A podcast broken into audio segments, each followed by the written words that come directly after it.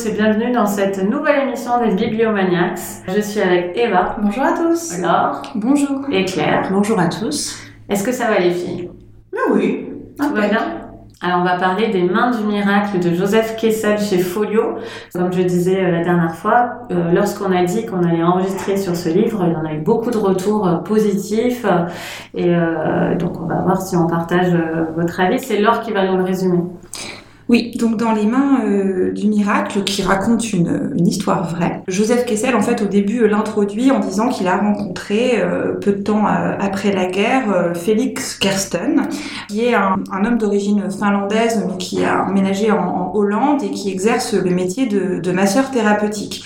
Il a atteint, même avant la guerre, une renommée enfin, transfrontalière. Il est connu euh, dans, toute l'Europe de l'Ouest et il choisit, on va dire, les, puissants euh, de ce monde.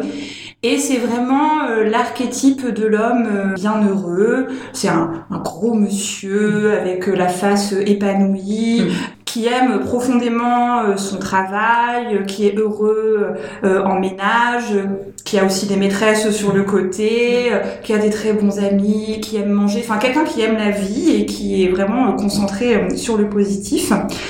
Et euh, on le lui présente comme un héros de guerre et au départ, euh, Joseph Kessel a beaucoup euh, de mal à y croire parce que de fait, son histoire est incroyable.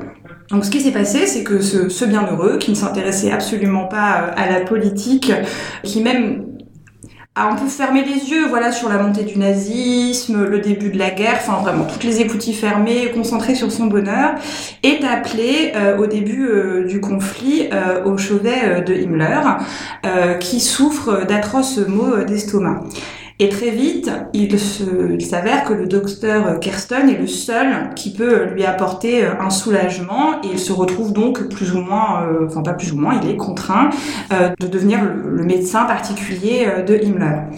Et Himmler, qui est donc cette figure du nazisme, enfin ce, ce, ce, bourreau dont tout le monde connaît le nom et, le rôle qu'il a joué dans l'extermination de millions de, de personnes, développe une forme d'amitié, fascination pour son médecin, qui est vraiment le seul homme capable de lui apporter un soulagement, et peut-être aussi l'une des rares personnes avec qui il peut être, euh, être lui-même au final. Et Kersten, réalisant euh, l'influence euh, qu'il a bah, sur Himmler, va jouer de l'emprise qu'il exerce sur lui pour sauver des vies et, grignoter des faveurs tout au long de la guerre. Merci Laure. Je vais donner mon avis en premier pour une fois parce que par rapport à ce que j'ai dit en début d'émission sur le fait que on m'a présenté, mais je crois que toi Laure euh, aussi a employé le mot de chef-d'œuvre pour ce roman. Moi j'étais un petit peu désarçonnée pendant ma lecture par rapport à ça parce que comme tu l'as très bien dit, euh, l'histoire est incroyable.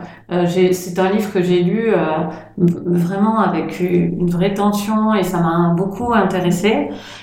Néanmoins, le livre en lui-même ne m'a pas paru autant un chef-d'œuvre que la vie de ce type.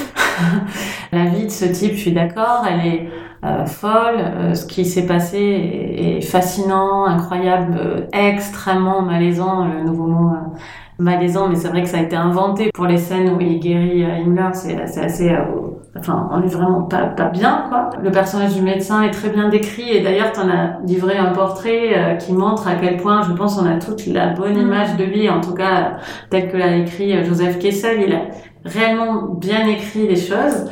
Euh, néanmoins, j'ai pas trouvé qu'il y avait beaucoup de littérature dans ce texte. Euh, je l'ai trouvé euh, extrêmement factuel, mais parfois jusqu'à trop. En fait, j'aurais aimé avoir un peu plus de corps un peu plus de littérature. Pour le coup, des fois, je dis il y a tout ce qu'il faut où il faut. Et là, je trouve qu'il n'y a pas tout ce qu'il faut où il faut. Il y a, il y a, je comprends, il y a le minimum pour qu'on soit fasciné. Ça, oui. Euh, tout le long, j'ai été euh, encore une fois accrochée, fascinée. Mais en termes de littérature, j'ai trouvé ça un petit peu trop factuel aussi. Euh, il y a quelque chose qui a trait à l'histoire, qui n'est pas de la faute entre guillemets de Joseph Kessel. Le médecin ne va pas être juste à soigner Himmler. Hein, il va il va avoir un rôle actif de renseignement. Euh, il va sauver, comme c'est écrit sur la quatrième de couverture, de plus en plus de monde des, des mains euh, de, cette affreuse personne. Il va vraiment profiter de la dépendance qu'Himmler a envers lui, puisque il est le seul à pouvoir le, le soulager. Il va être actif, et donc voilà, donc tout ça est montré. Mais le fait que chaque tentative aboutisse positivement, donne un rythme un peu répétitif euh, dans, au livre, en fait, je trouve, puisqu'à chaque fois, on apprend que ça va marcher. À chaque fois qu'il a une intention, elle va aboutir positivement. Et ça se répète comme ça au fur et à mesure du livre, ce qui fait qu'au bout d'un moment, euh, je trouve assez paradoxalement, vu la situation euh, complètement dingue de la vie de ce type, ça finit par ronronner un tout petit peu parce que euh, le, schéma du livre est très euh, répétitif. Et voilà, j'ai trouvé aussi qu'on avait, s'il y avait eu plus de littérature, peut-être qu'il aurait peut-être plus, plus creusé la famille du médecin, par exemple, parce qu'on on sait entre les lignes qu'ils approuvent pas et puis que finalement c'est bon, mais c'est pas très étoffé. Il euh, y, a, y a plein de choses comme ça. Par exemple, l'assistante de Himmler aussi. Brandt, c'est très intéressant. Euh, c'est pas très creusé non plus. On a vraiment, j'ai l'impression, le témoignage brut euh, du médecin qu'il a livré à Joseph Kessel, bien écrit, mais j'ai pas trouvé que c'était un chef-d'œuvre en soi au niveau roman ou écriture, moi. Enfin, et je, donc je suis, euh, franchement, je l'ai conseillé. Hein. J'ai conseillé aux gens de le lire parce que l'histoire est, est fantastique. Je l'ai laissé chez mes parents pour être sûr qu'ils le lisent. Enfin, mm. c'est vraiment un livre que je recommande. Mais moi, en, pour, c'est pas, je le recommande pas comme un grand roman. Non, pas du tout. Mm. Un bon document, euh, mais pas comme un grand roman pour moi. Mais j'ai peut-être raté quelque chose. Moi, je suis assez d'accord avec toi, euh, Coralie. Euh, déjà, je, je, tiens à dire, puisqu'il y avait une auditrice quand on a annoncé l'affiche euh, qui a dit Ah, mais Joseph Kessel, c'est un monument. Alors, je me suis dit peut-être que ce livre, il va pas être très accessible. Alors, si, ce Ah oui. livre est extrêmement euh, accessible. Il est très, euh, il est très fluide. C'est très facile de le lire. D'ailleurs, euh, d'ailleurs, il se lit très vite. Alors moi, j'ai un peu, j'ai un sentiment aussi assez ambivalent par rapport à ce livre. Effectivement, au niveau du témoignage historique, c'est assez fou. Enfin, on a le médecin, enfin, masseur personnel de Himmler, donc vraiment quelqu'un qui était vraiment euh, au contact, qui est dans l'œil du cyclone, euh, qui nous révèle effectivement les coulisses de la vie euh, personnelle, de la vie médicale de Himmler. Et effectivement, sur tout ce qui tourne au contexte historique et également au niveau psychologique, puisque là on parle d'un médecin, d'un soignant qui a énormément d'influence, d'emprise en fait sur son patient. Or il se trouve que son patient est un des hommes les plus euh, euh, horribles, les, un des plus horribles, mais aussi qui a le plus de pouvoir ah oui. en fait en Europe à ce moment-là. Enfin, c'est le numéro 2 euh, après Hitler. Donc effectivement, de voir cette emprise qu'un médecin peut avoir euh, sur son, la personne qu'il soigne, et également à quel point finalement ce médecin devient comme une drogue pour, oui, euh, pour Himmler. Parce que je pense qu'il y a aussi ce côté où finalement il devient complètement euh, addict euh, au, à son médecin et à ses techniques de massage. Enfin ça, moi, c'est un angle que j'ai trouvé vraiment absolument intéressant. Pour autant, j'ai trouvé que ça manquait cruellement de distance. Euh, mais il faut aussi se dire que ce livre n'a pas été écrit récemment. Ouais. Il a été écrit en 1960, euh, donc 15 ans après la guerre. On connaissait pas non plus tout de ce qui s'était passé pendant la guerre. En plus, Joseph Kessel a rencontré lui-même euh, Karsten, donc il y a un témoignage de première main, il y a un lien d'amitié également qui s'est créé, et donc finalement c'est un ami qui va raconter la vie d'un autre ami. Et moi, il y a quand même des choses qui m'ont un peu euh, interpellée. C'est ce côté, comme tu le disais, euh, comme tu le disais Coralie, moi je m'attendais à, à, lire vraiment euh, je vais pas dire un roman puisque je savais que c'était oui, basé sur une histoire vraie, mais quand même euh, un document, on va dire littéraire. Or, le bon côté des choses, c'est que c'est effectivement très fluide, Mm. mais je trouve que ça reste quand même assez, euh, assez basique. Et il y a une espèce de ton un peu euh, candide qui fait que euh, je, je me suis dit, enfin, Joseph Kessel n'a pas pris assez de recul en fait pour sans doute analyser tout. Est-ce qu'il est bien allé euh, chercher peut-être d'autres sources, des contre-arguments, etc. Non, en fait, il part du principe que tout ce qui lui est dit est vrai, même si au début il dit quand même qu'il était un petit peu incrédule, etc. Et j'ai trouvé qu'il y avait une espèce de candeur en fait dans le ton où euh, il n'y a pas de ouais j'ai trouvé qu'il n'y avait pas de questionnement, il n'y avait pas de zone d'ombre, tout est hyper euh, positif et on est à la limite quand même de la géographie. Enfin moi j'avais l'impression de lire la biographie d'un saint en fait en, en lisant la, la vie de Kirsten alors qu'en fait il y a quand même des choses moi qui m'ont semblé assez folles. Donc déjà tu le soulignais Coralie c'est que tout ce qu'il demande en Ah, fait il l'a. Et il y a des choses, euh, enfin je sais pas, à un moment donné on parle par exemple de euh, que euh, Hitler a demandé à Himmler de déporter toute la Hollande. Mm. Tous les Hollandais doivent partir à pied vers la Pologne. Alors ça je me suis renseignée un petit peu à côté parce que j'ai trouvé ça assez fou. Euh, les historiens n'ont jamais vraiment entendu parler.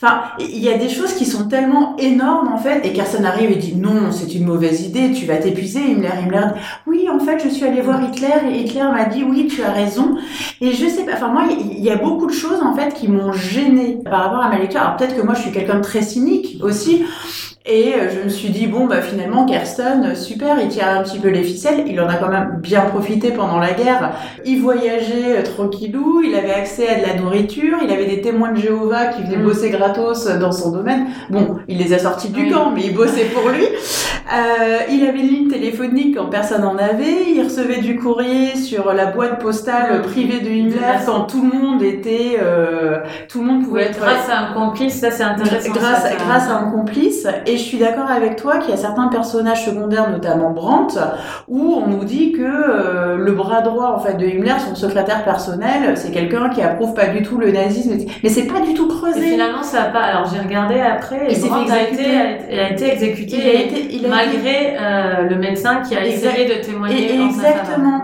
Mais pareil, là j'ai trouvé qu'on restait trop à la surface en fait et que euh, oui c'est intéressant, c'est passionnant. En même temps, ouais, j'avoue, je je- j'ai pas été complètement en fait convaincue ni par l'histoire ni par le style. Et ouais, je trouve que ça manque de contraste, ça manque de facettes, ça manque de points de vue. C'est un peu trop candide et géographique pour moi en fait. Alors Claire, qu'est-ce que t'en as pensé? Alors, euh, On va laisser parler Laure parce que je sais qu'elle a adoré ce, ce livre. alors moi en fait j'étais bien embêtée sur le chemin de l'émission parce que je ne savais pas quoi dire de ce livre. Euh, généralement je suis assez bavarde, mais là je me demandais qu'est-ce que je vais pouvoir raconter sur ce livre une fois que quelqu'un aura euh, décrit, tu l'as super bien fait dans ton résumé, ton résumé j'ai vraiment beaucoup aimé, euh, aura décrit la personnalité de Kirsten et aura décrit en fait son évolution. Euh, je me suis dit que vais-je pouvoir dire de ce livre-là? Parce que finalement, je vous rejoins tout à fait, le livre repose sur Kirsten et sur son destin. Et c'est une biographie romancée ou un roman biographique.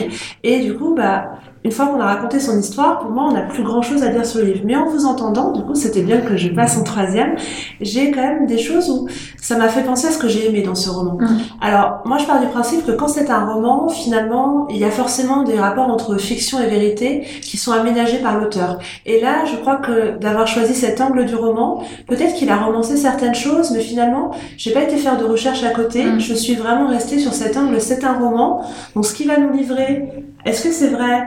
Complètement ou pas Moi, j'aime la façon dont il le livre et j'aime croire que ce destin a existé. Mm. Et j'aime parfois quand un roman m'embarque, euh, parle d'histoire et d'une période que j'aime beaucoup et Mhm. m'embarque, me fait découvrir quelque chose parce que moi, Kirsten, je n'avais jamais entendu parler avant et j'ai découvert grâce à ce roman cette figure euh, incroyable, euh, ce destin incroyable aussi. Et je trouve qu'en fait, il y a quand même un, il montre l'évolution. Déjà, il le décrit hyper bien ce personnage et pour moi, finalement, peut-être que le ton candide est à la mesure du personnage tel qu'il est décrit au début. C'est un peu un bienheureux pour reprendre ce que tu disais et euh, c'est quelqu'un qui est vraiment complètement détaché, il profite de la vie. Il a de l'argent, euh, il est connu, il a des maîtresses, il a une femme qu'il vient de rencontrer, il a des enfants, il a un domaine qui lui plaît, son père, euh, son père, il est très proche de lui, il le voit de temps en temps. Enfin, c'est quand même vraiment le bienheureux. Et finalement, sa candeur, elle est au début du roman quand il commence à se faire convoquer aussi par Himmler.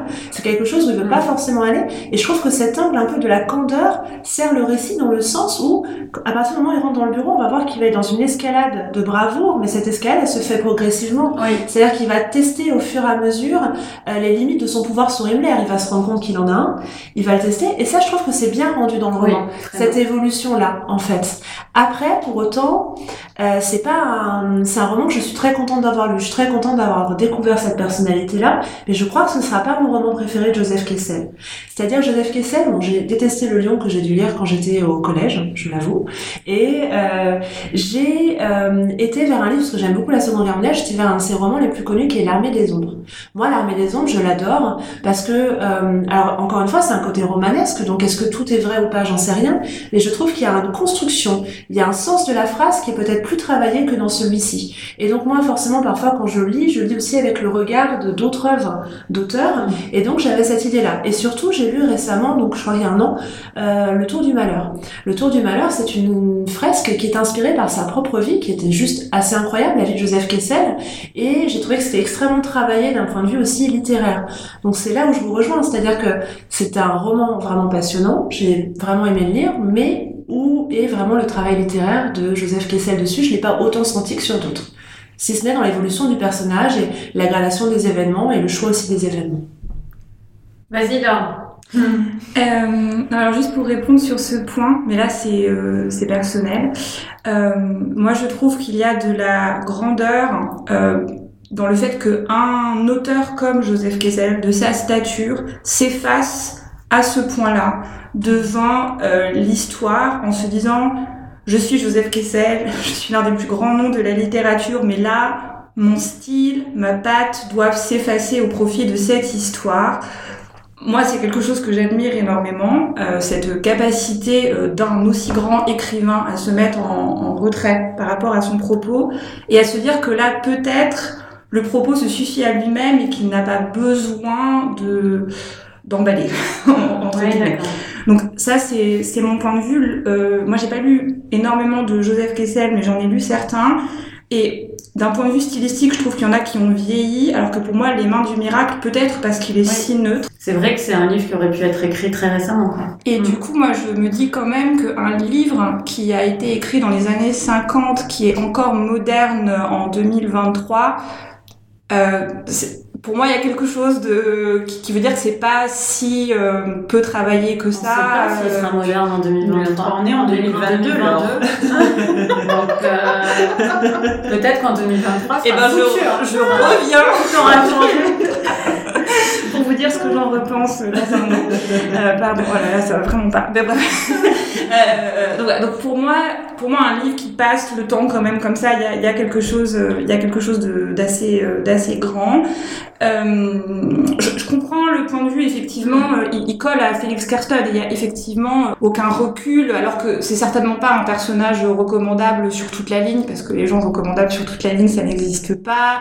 Euh, il, y a des moments, c'est tout est présenté comme si c'était un héros, mais il fait prendre, enfin, il met un peu sa famille en otage, euh, et ça c'est présenté comme quelque chose de très bien, alors qu'on peut discuter, enfin voilà, de, de, de, de Je pense que tous les points en fait sont très discutables. Oui. Il a choisi effectivement le point Voilà. de vue de dire c'est un héros et je vais le traiter Oui. comme un héros. Oui, oui. Et donc, et bon, ça, ça m'a pas dérangé parce que je pense que c'est euh, c'est assumé et qu'en fait, au départ, il l'introduit comme euh, euh, j'ai rencontré cette personne extraordinaire, son histoire est extraordinaire et je vais vous la restituer euh, euh, un peu à la liste de Schindler, quoi. Mhm. voilà, ce, ce, ce grand homme qui existait pendant la guerre. Moi, ce que j'ai trouvé peut-être pas si euh, commun, en tout cas vu l'époque à laquelle ça a été écrit, c'est la façon euh, dont apparaît Himmler à travers le texte.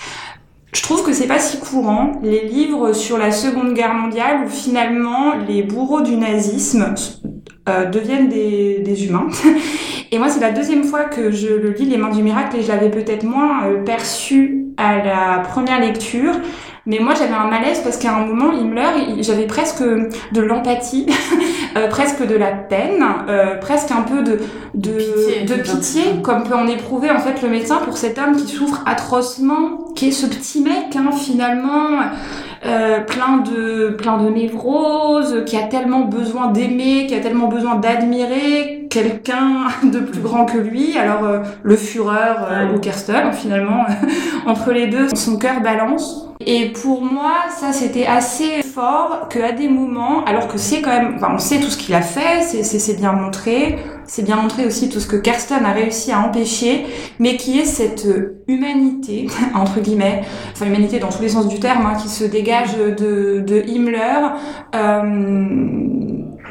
moi, j'ai trouvé que, que c'était quand même relativement fort parce que euh, Kirsten, c'est vraiment l'humaniste euh, qui se retrouve au milieu d'un troupeau euh, de, de dégénérés mentaux, euh, extrémistes. Alors, soit c'est des malades mentaux, soit c'est des opportunistes cyniques. Enfin voilà, il, il dépeint quand même assez bien hein, de quoi est fait euh, le euh, la galaxie, on va dire, des personnages, euh, des, des- des grands noms du, du, du nazisme. Ils ont tous euh, une on va dire, d'une façon ou d'une autre.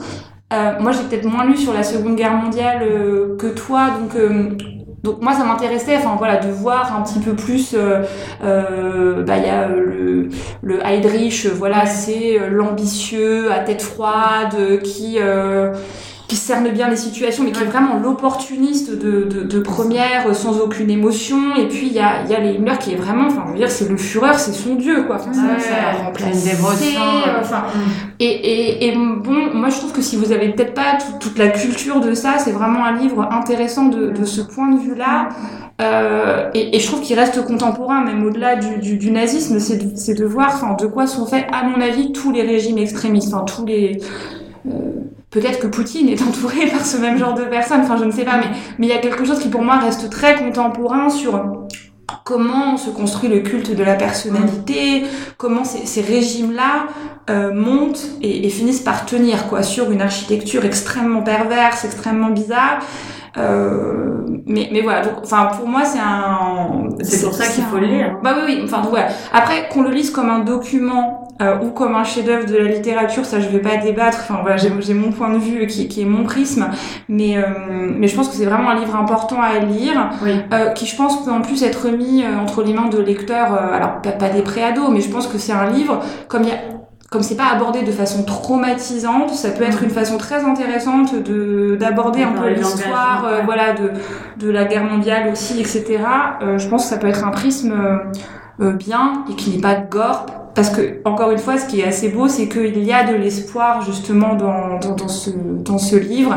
On on- on n'en ressort pas euh, euh, de façon euh, complètement pessimiste parce qu'on se dit, bah, un personnage comme Kirsten, même s'il était sans doute moins parfait, a quand même pu exister, a quand même pu œuvrer. Et euh, moi, ce que je savais moins aussi, parce que l'histoire de Brandt, pour le coup, je la connaissais pas du tout, c'est que même à l'intérieur de, de, ce régime de dégénérés, il y en avait quand même qui ont un peu essayé de, de, minimiser, on va dire, euh, la casse, quoi, enfin, de, à, leur échelle. Enfin, même le- le général à la fin, celui qui les qui, qui le rejoint lui parce que euh, qui a cette euh, qui lui est là il, il est très militaire et lui euh, c'est les SA enfin c'est les SS c'est des dégénérés lui il est vraiment là pour euh, la grandeur des soldats allemands et il est contre euh, le massacre euh, des juifs enfin donc voilà le fait que finalement ce dont j'aurais pu me douter mais que que, que j'avais jamais vraiment lu que le, les nazis étaient faits aussi de, de gens qui n'étaient pas tous d'accord entre eux euh, et qui euh, avaient un peu leur euh, leur façon de d'envisager la guerre ça j'ai trouvé que c'était vraiment euh, intéressant voilà enfin moi c'est un livre que que j'adore d'ailleurs je l'ai lu deux fois et chaque lecture je trouve ça intéressant Ouais, moi, je le recommande aussi. Enfin, je pense qu'on on recommande quand même la lecture. C'est intéressant. Oui, le, le, le point de vue. Et le personnage est intéressant. Le personnage et l'histoire sont c'est sûr. Euh, donc c'était les mains du miracle. Je sens qu'on va avoir plein de réactions Mm. euh, sur cette émission. N'hésitez pas à brever nous de vos réactions, ça nous intéresse. Euh, et c'est Claire qui va nous donner son coup de cœur sur cette émission. Oui, alors je vais vous parler d'un roman que tu as lu aussi, euh, Coralie. Oui, Mon maître et mon vainqueur de François-Henri Désérable. N'hésite pas à intervenir, c'est très Coralie. différent. Alors, c'est un roman qui a été publié chez Gallimard pour la rentrée littéraire de 2021. Il a eu le grand prix du roman de l'Académie française. En fait, ça commence dans le bureau d'un juge. C'est un juge que François-Henri Désérable a emprunté à l'article 353 du Code pénal, ce livre de Tanguy. Et c'est un juge qui a convoqué le narrateur. Alors, le narrateur, c'est un écrivain qui a été convoqué et qui doit raconter une histoire. En effet, le juge, il a un suspect qui est écroué il a euh, trois pièces à conviction, il a un revolver, il a une expertise balistique et il a un recueil, euh, un cahier noirci de poèmes. Et euh, bah, il ne comprend pas forcément le lien entre les trois objets et comme le suspect s'est muré dans le silence, il ne sait pas ce qui s'est passé. Donc comme le narrateur connaît le suspect, il va l'interroger. Et c'est le narrateur qui va raconter l'histoire. Il va raconter l'histoire de Vasco et l'histoire de Tina, leur folle passion, et également tout ce qui a mené au drame. Donc c'est un roman, vous l'avez compris, sur euh, une passion. Mais c'est aussi un roman qui est très drôle et très poétique. C'est un roman qui parle de silence, parce que la première fois qu'on rencontre Tina, elle est silence jusqu'à ce qu'elle prenne l'antenne de la radio et qu'elle l'abreuve de poésie. Elle refuse de répondre à des questions sur son métier, elle est comédienne, elle interprète d'ailleurs je crois le rôle de Verlaine dans une pièce. Et elle ne veut pas répondre à son métier, pas faire la promotion, donc elle va être au silence, puis après elle va se faire poésie. Et elle va parler pendant l'émission de poèmes, les réciter. Et puis on va rencontrer Vasco, lui Vasco il est conservateur à la BNF, donc il a accès notamment à la réserve avec tous les manuscrits que j'adorerais voir un jour. Donc par exemple, il peut voir la Bible de Gutenberg, il peut voir plein plein de choses que je vous laisse découvrir puisqu'il y a une scène assez culte dans la réserve. Donc ce roman, il est fait de silence, il est fait de jouissance, il est également fait de... Euh, bah, de, panache en fait, parce que je pense qu'il y a une forme de panache à parler avec beaucoup d'humour d'une passion. Et euh, il est fait aussi de, de chansons, puisqu'il y a une rencontre qui se noue autour de Je te promets de Johnny Hallyday, qui est chanté extrêmement faux. Et euh, c'est un roman que je trouve extrêmement euh, bien construit. Il est très resserré, il est pas long, mais c'est un roman en fait qui arrive à trouver l'équilibre entre euh, l'action, on n'est jamais interrompu dans le cours de l'action, mais qui arrive aussi à intégrer énormément de références. Donc il y a les références poétiques, puisqu'il y a les recueils, de, le, enfin le recueil, le cahier noirci de poésie qui qui vient au fur et à mesure de la de l'action pour nous expliquer un peu les étapes de la passion entre Vasco et Tina. Mais il y a également bah, des, des extraits de poèmes, des extraits de chansons. Il y a Violet qui intervient. Et puis euh, il y a aussi, euh, bah voilà, c'est un équilibre pour moi qui n'est pas forcément facile à atteindre. Dans ce roman, il l'a vraiment atteint. Il a à la fois montré plein de références, nous donne envie de lire de plein de poésie, de romans, d'écouter des chansons, et en même temps d'être toujours dans l'action resserrée autour de Vasco et de Tina. Il écrit très très bien les scènes d'amour aussi. Il écrit très très bien une scène qui euh, qui est vraiment burlesque, la scène finale qui est un hommage à Don Quichotte et qui est une scène euh, vraiment drôle alors que le sujet pour le coup est, est assez horrible. Je me rappelle où j'ai eu cette scène parce que j'allais arriver au travail et j'ai dû m'arrêter dans la rue, au coin de la rue pour être sûr que personne me voit pour finir euh, le livre parce que c'était impossible de lâcher le livre à ce moment-là, parce que la scène est assez drôle et euh, enlevée. Et, c'est un livre, quand on commence, c'est ça, on n'a pas envie de le... On a envie d'être avec Vasco, on a envie d'être avec Tina, on a envie de savoir ce que le narrateur va raconter. Le personnage du juge que j'évoquais au début, il est juste génial. Il regarde par la fenêtre, il est poète un peu à ses heures perdues, donc c'est vraiment extrêmement bien construit. C'était le premier roman moi, que je lisais de cet auteur-là, j'en ai lu d'autres après, et vraiment je le conseille. C'est un très beau roman d'amour, très belle passion et en même temps il y a beaucoup d'humour et de poésie. Oui, c'est un roman très très drôle, moi je trouve. Hein. C'est euh, plein d'esprit, euh, c'est amusant à lire.